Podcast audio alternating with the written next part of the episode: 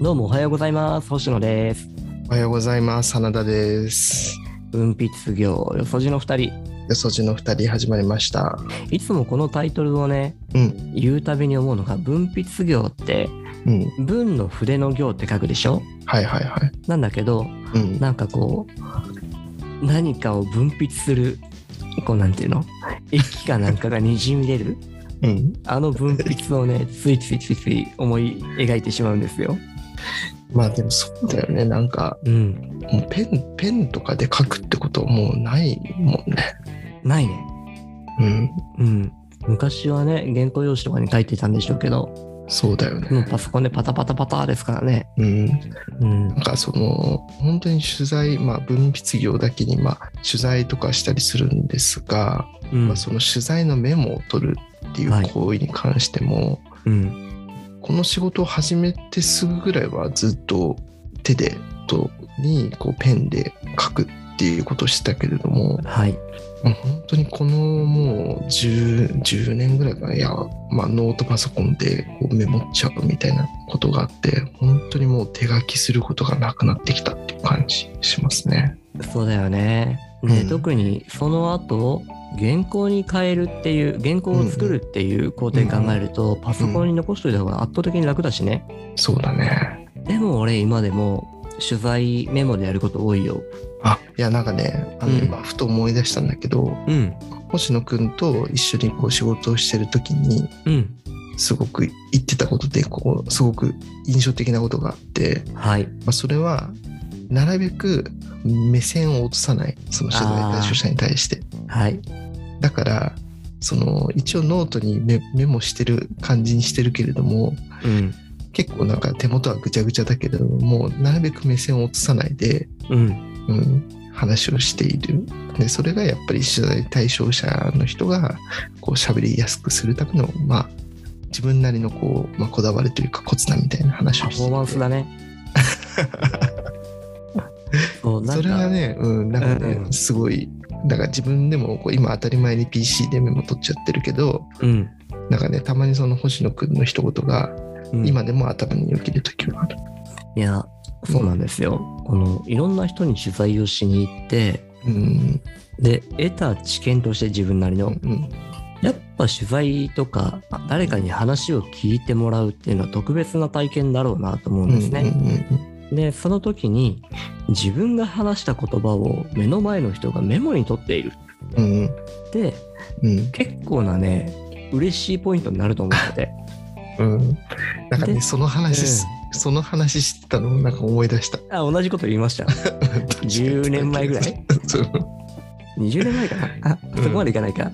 15年ぐらい前かもしうんうんうんれうないん。。そうそれは今でも思う。うん。うん、でこれをパソコンでやっちゃうとちょっと味気なくなっちゃうのと、うん。うん、あちなみにパソコンでメモを取る時もあるんだけどうん。うん。その時も同じことしてますよ。相手の方を見ながらなるべくブラインドタッチでメモを取るようにするとか、なるほど。あんまりこうメモを取る方をメインにしちゃうよりも、うん。相手にどうやって話をさせようかっていう、こう顔芸とかさ、うん。あの、手元のパフォーマンスとかも含 めて、例えば今の話もっと突っ込みたいって思ったら、手元で、あの、4色ボールペン俺いつも使うんだけど、うん。うん。うん、色を黒から赤か青に変えて、で、ぐるぐるって回しながら、え、今のとこちょっともうちょっと聞かせてくださいみたいなことやるとか、なるほど。うん。とかやりますね。 笑ってますね、随分。いや、なんかすっごい絵が浮かんじゃって。あ、やってそうって。そんくささマックスでやってそうっていうやつだね。いや、でも確かにその、まあ特別な体験って話あったけど、うん。やっぱりその取材対象者の方に関してとっては、例えばカメラマンも同時に入ってたりすると、こう写真撮られながら話を聞いてくれてみたいなところで、うんまあ、それがすごくやっぱり特別な体験というかモチベーションが上がる出来事にこう結びつくと思うので、うん。まあ、その中のこう、まあ、演出的な一環としてやっぱりそういったこう色変えてぐるぐるってこうノートでこう重要だっていう感じにするっていうのはやっぱりなんかすごく僕テンショのン上が今るの言葉は何かオタクの心に刺さりましたか みたいなね。いや、そんなことも。 こんなにやらしいこと考えてないよ、別に。もうちょっと素の、素の感じでやってて、その素の自分の反応を少しだけね、えーエンパワーするとそんな感じになるかなるほど。ら、はい、よく覚えてましたねそんな話ね いやーなんかすごく印象に残ってるなんかだから目線下がるとたまにその星野くんがこう頭の片隅にポッポッと出てきて「真田さんちょっと目線下がってますよ」みたい な風にアドバイスしてくるようなこうなんかイメージがこう頭の中になるこほどう、ねえそうたまに出てくるうまいやつだね そんでなも理論的なとこでいくとさ、えー取材ってプレッシャーじゃないですかうんで目線合わせるのも超プレッシャーじゃないですかうん目線外してうんプレッシャーを相手から覗いてあげた方が出てくる話も絶対あるよね、まあそうだね人によるよねやっぱねそうそういや、うんこうこの辺りやっぱいろんなうんパターンがあるなと、そうだねうん、思うところでさうてんさてなんですけど、うんいや意外といい枕になった感じはあって 今の話がはいはいはいえっ、と今日はねうんお話ししたいのはバチェラーなんですよ、なるほどバチェラージャパンボリューム4ボリューム4なんか最近うスタートしたなんか見ますねん怒涛のスピードで駆け抜けていったバチェラージャパン4でしたけどうんっていうのもね確か3週間前ぐらいにスタートして、うんうんうんで3日か4日おきに2話とか3話ずつオープンしてたんですよああなるほどだからめっちゃ速いスピードでこう見れたんだよねうんうんこれまで1週間おきに見ていくとかやってたんだけどうんそうじゃなかったうんあちなみに見たことありますバチェラーバチェラーは見たことがなくてうんあの女性版のやつバチェロレッテバチェロレッテはちょっと見ましたおーおーほんともうめちゃくちゃ流し見だけど最初最初と最後着せるか最初と最後だけ見ました なるほどねうん一人の男性がうんえらい変貌を遂げるっていうバチェロレッテはああそうだねうんあ愛ってすげえなって俺は思ったそうっすかうんまあ、バチェラーって、まあ、シーズン4ってことは結構前からやってると思うんだけどシーズン1が、うんまあうんうん今ちょっと見ると2017年から配信スタートしたって書いてあるから、まあ、4年ぐらいこうやってるかなと思うんだけど、はいこれ全部全部見てる見た見たああそうなんだ暇なんですよ俺そんなことない でしょいやでも面白かったんですよねなんかねどれだったかないやバチェロレッテを見た時にうんまあ一時期少し話題になってたでしょうんうんうんバチェロレッテもねいつもそういうコンテンツを見る時ってそうだね自分の場合は一歩遅れて見に行くことが多いんですようんうんツイッターとか、まあ、SNS とか周りの人たちが面白いよって言ったものを聞いて、うん一呼吸置いた後見に行くことが多くって、うんうんうんうんうん、だからリアルタイムで同じタイミングで盛り上がったりとかあんまりしてないんですけど、うん、でもそんな感じでバチェロレッテを見た後に衝撃 でこれはいろんな人に伝えねばならんって思って、うんうん、いやっていうのもすっごい自分が大事にしてるテーマがもうありありと描かれてるわけですよえーバチェロレッテにしろバチェラーにしろバチェロレッテは圧倒的に出てたあそうなんだうんなのでどっちかっていうとバチェロレッテの方が俺話せると思うバチェラーよりもうんでもこう話題的にバチェラーを話すけ ど乗っかれーっていう重大なそのテーマっていうのは何だっていう話をちょっと聞きたいなと思ったんだけどええまあ最初に言っちゃうけどあもし後の方が良ければ後でもいやもうここら辺の流れはもう行き当たりばったりで、うんえーそのテーマっていうのはうん一言で言いにくいなえっ、とうんちょっと文章で言うとするとうん人それぞれが持ってる素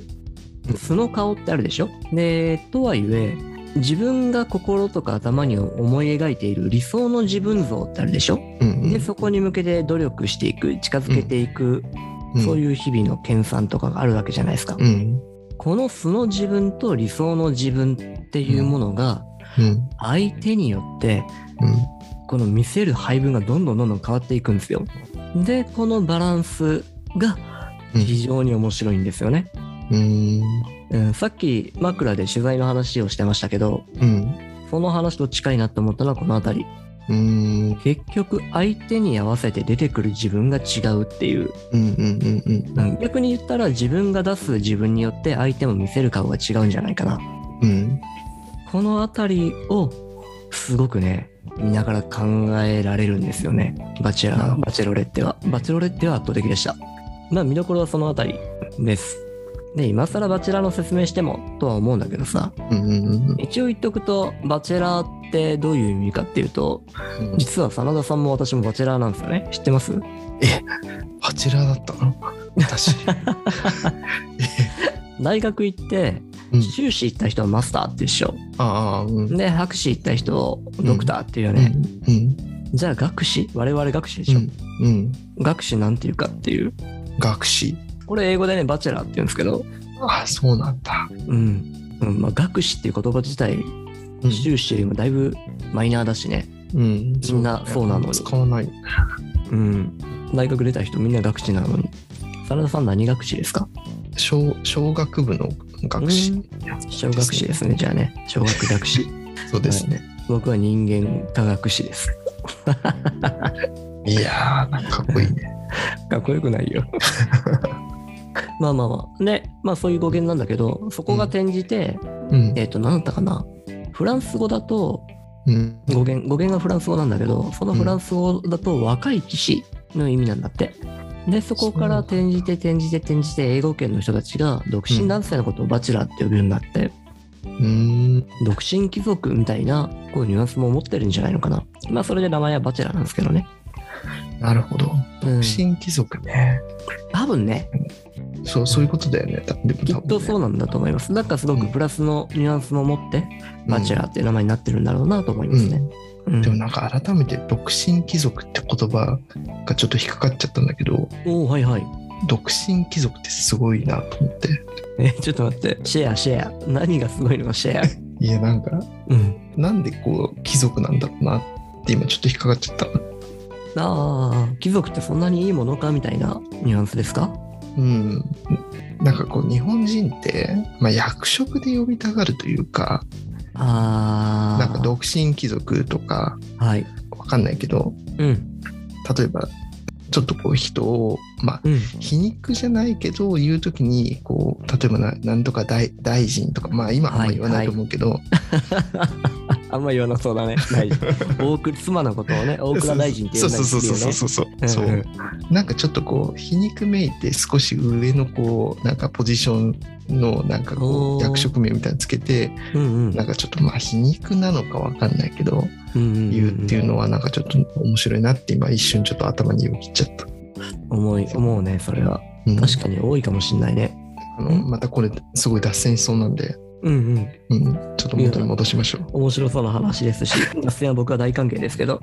脱線こそが人生のね醍醐味ですから脱線と横やりそうですねはいうんこれは超大事にしたいと思っておりますがうんいいんですね。元に戻っちゃいますよ。はい元に戻っちゃいますよと言いながらも、もうそろそろ時間ですね。ですねじゃあちょっと本格的なそのバチェラー話ははい。じゃあま次回た行きましょう次回に。はい。ごめんなさいね。釣りみたいなことして。 いえいえいえ